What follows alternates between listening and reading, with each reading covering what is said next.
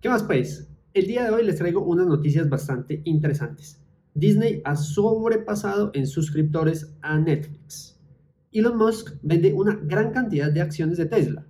Y los resultados de inflación de esta semana en Estados Unidos fueron positivos. Les recuerdo, mi nombre es Ricardo Gallego y en este canal, en este podcast, les hablo de finanzas personales, de inversiones y de criptomonedas. El día de hoy me voy a enfocar en hablarles de estas noticias fundamentales en la Bolsa de Valores de Nueva York.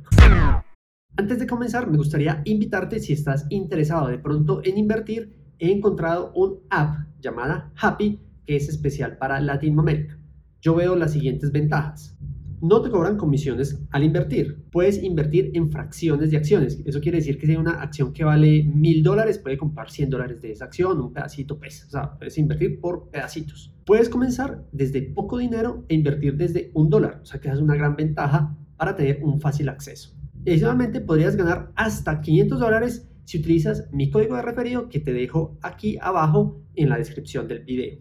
Voy a iniciar entonces contándoles con el dato de la inflación de esta semana de Estados Unidos. Resulta que en Estados Unidos se estaba esperando una inflación del 8,7%. El resultado fue del 8,5%. Ese día la bolsa fue una locura y todo se puso verde, todo subió. O sea, hubo un furor, digamos ya un poco extremo con esa noticia, porque sobre el mercado y sobre la bolsa de valores eh, empezaron a especular que ese podría ya haber sido el pico de la inflación, el dato del mes pasado, y con este dato empezaría a bajar la inflación. Pero hay que tener mucho cuidado, hay que irlo verificando, irlo consultando, hay que ir haciendo seguimiento para que no se emocione la gente invirtiendo y creyendo que de aquí pues, nos vamos a ir a la luna en el tema de las inversiones. Les quiero mostrar entonces, por ejemplo, este gráfico de la inflación, cómo ha venido. Vemos aquí en abril del 2020, luego de todo el tema de lo que pasó de la pandemia, donde la inflación estaba prácticamente en cero. Y recordemos que ha habido una política de impresión de dinero bastante bárbara en Estados Unidos, lo que ha hecho pues obviamente que se inyecte muchísimo capital y que esté en la calle rodando muchos dólares. Eso ha hecho obviamente que la inflación se disparara y acá vemos en el seguimiento cómo ha ido disparándose y cómo en el último año, incluso en el último mes de junio, alcanzó el valor del 9,1%. Y esta leve caída al 8,5%, después de que se esperaba un 8,7%, a pesar de que como vemos acá, no es que sea que esté muy por debajo de la inflación, hizo que la gente se alborotara en los mercados. Hay que tener mucho cuidado, hay que tener presente, recordemos que en periodos pasados, en la década por allá como de los 70, si no estoy mal, hubo una corrección de inflación que la gente creía que empezaba a bajar y luego se trepó incluso a valores más altos que lo que estaban. Así que a monitorear, a estar pendientes y no dejarse llevar por el momento. De todas formas, no deja de ser pues una noticia positiva para el entorno del mercado.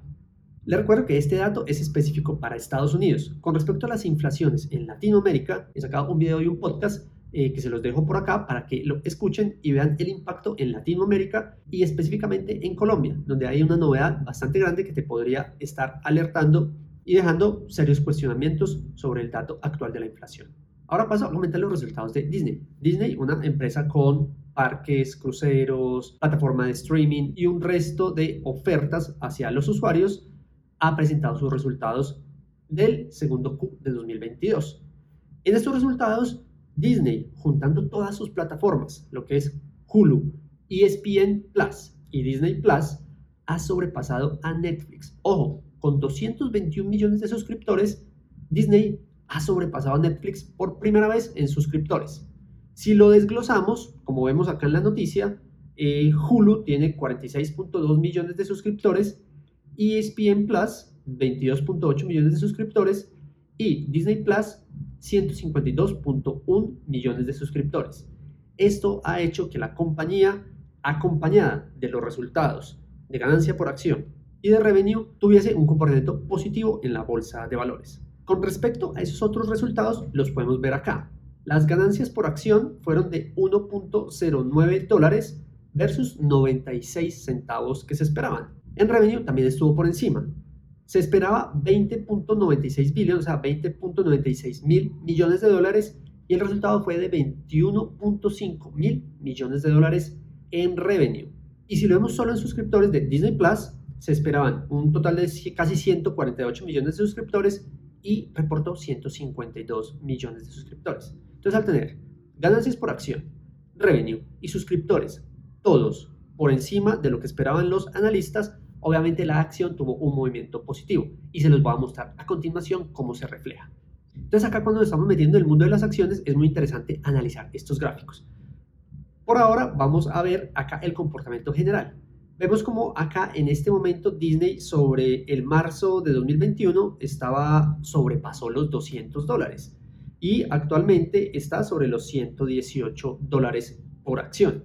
Vemos como desde ese entonces no ha hecho sino caer y caer y tuvo por acá un mínimo mm, cerca de los 90 dólares, de pronto un poquitico por debajo de los 90 dólares en el 15-14 de julio. Esa fue la época donde estuvo más golpeada la acción en este último periodo. Y luego comenzó a recuperarse. Pero cuando le hacemos acá un zoom específico para mirar cómo se comportó el día del reporte, que esto es interesante para que lo vayan viendo cuando están invirtiendo en acciones y analizar esos fundamentales y analizar esos resultados. Vemos como acá, el 10 de agosto, que fue eh, la presentación de resultados, eh, Disney reportó al final del mercado y después de reportar tuvo un gap positivo que la llevó casi desde los 112 dólares hasta los 123 dólares. Un incremento bastante positivo de la acción. Y hoy en día la tiene cerrando por ahí cerca de los 118 dólares. Este es el movimiento positivo que vemos acá. Miremos acá que acá con mayor zoom el 14 de julio estuvo sobre los 90 dólares, que era lo que les estaba comentando ahora para los que me siguen en podcast y ha subido desde este momento específicamente con este gap al momento de entregar los resultados. Esta página se llama TradingView, es muy buena para ver gráficas y para ver también resultados de las acciones. Vemos los resultados que les estaba comentando ahorita. El reportado versus el estimado de los earnings por acción, de las ganancias por acción, y fue una sorpresa positiva del 12%. ¿Por qué positiva? Porque obviamente ellos esperaban un poco menos de ganancias por acción, pero fue un poco más alto. Eso se denomina una ganancia o una sorpresa positiva. Adicionalmente, también en el revenue, también fue una sorpresa positiva de 2.43% con 510 millones de dólares adicionales a lo que se esperaba.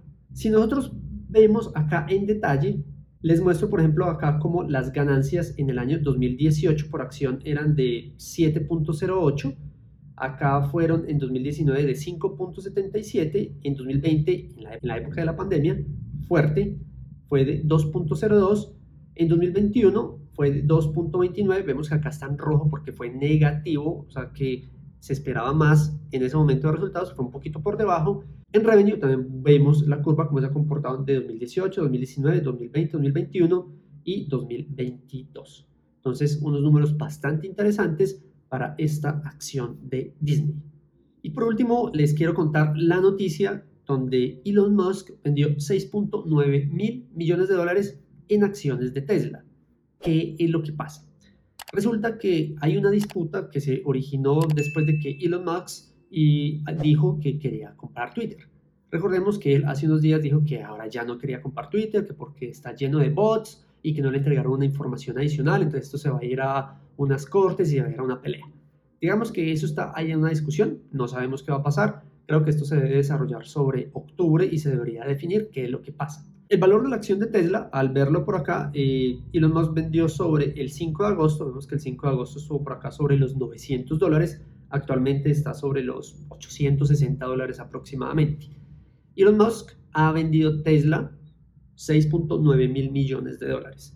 ¿Para qué? Se dice que es que se necesita o que Elon Musk está pretendiendo tener algo de efectivo en una eventual falla o un eventual fallo de la corte para que tenga que comprar Twitter. Entonces tiene que tener ese flujo de caja disponible para hacer esta compra. ¿En qué quedará esto? Pues no sabemos.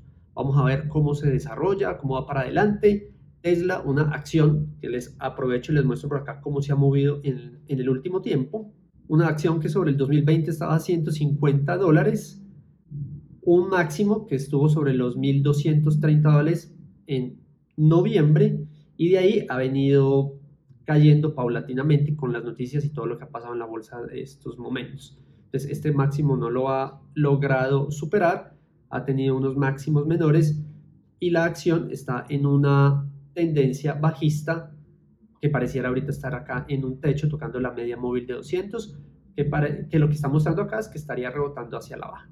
De todas formas, esperemos acá porque están otras medias móviles que estarían acá accionando el precio como un posible soporte y arriba con una posible resistencia. Entonces podría haber ahí una compresión del valor de Tesla. Interesante a nivel de los resultados de la bolsa de valores, cómo se está moviendo, cómo influye la inflación en el movimiento general, en el Standard Poor's 500, en el Nasdaq y en el Dow Jones. ¿Qué opinas de estas noticias de la Bolsa de Valores de Nueva York y de estas acciones y de estas compañías? Espero les haya gustado esta información y nos vemos y nos charlamos en una próxima oportunidad. Chao, chao.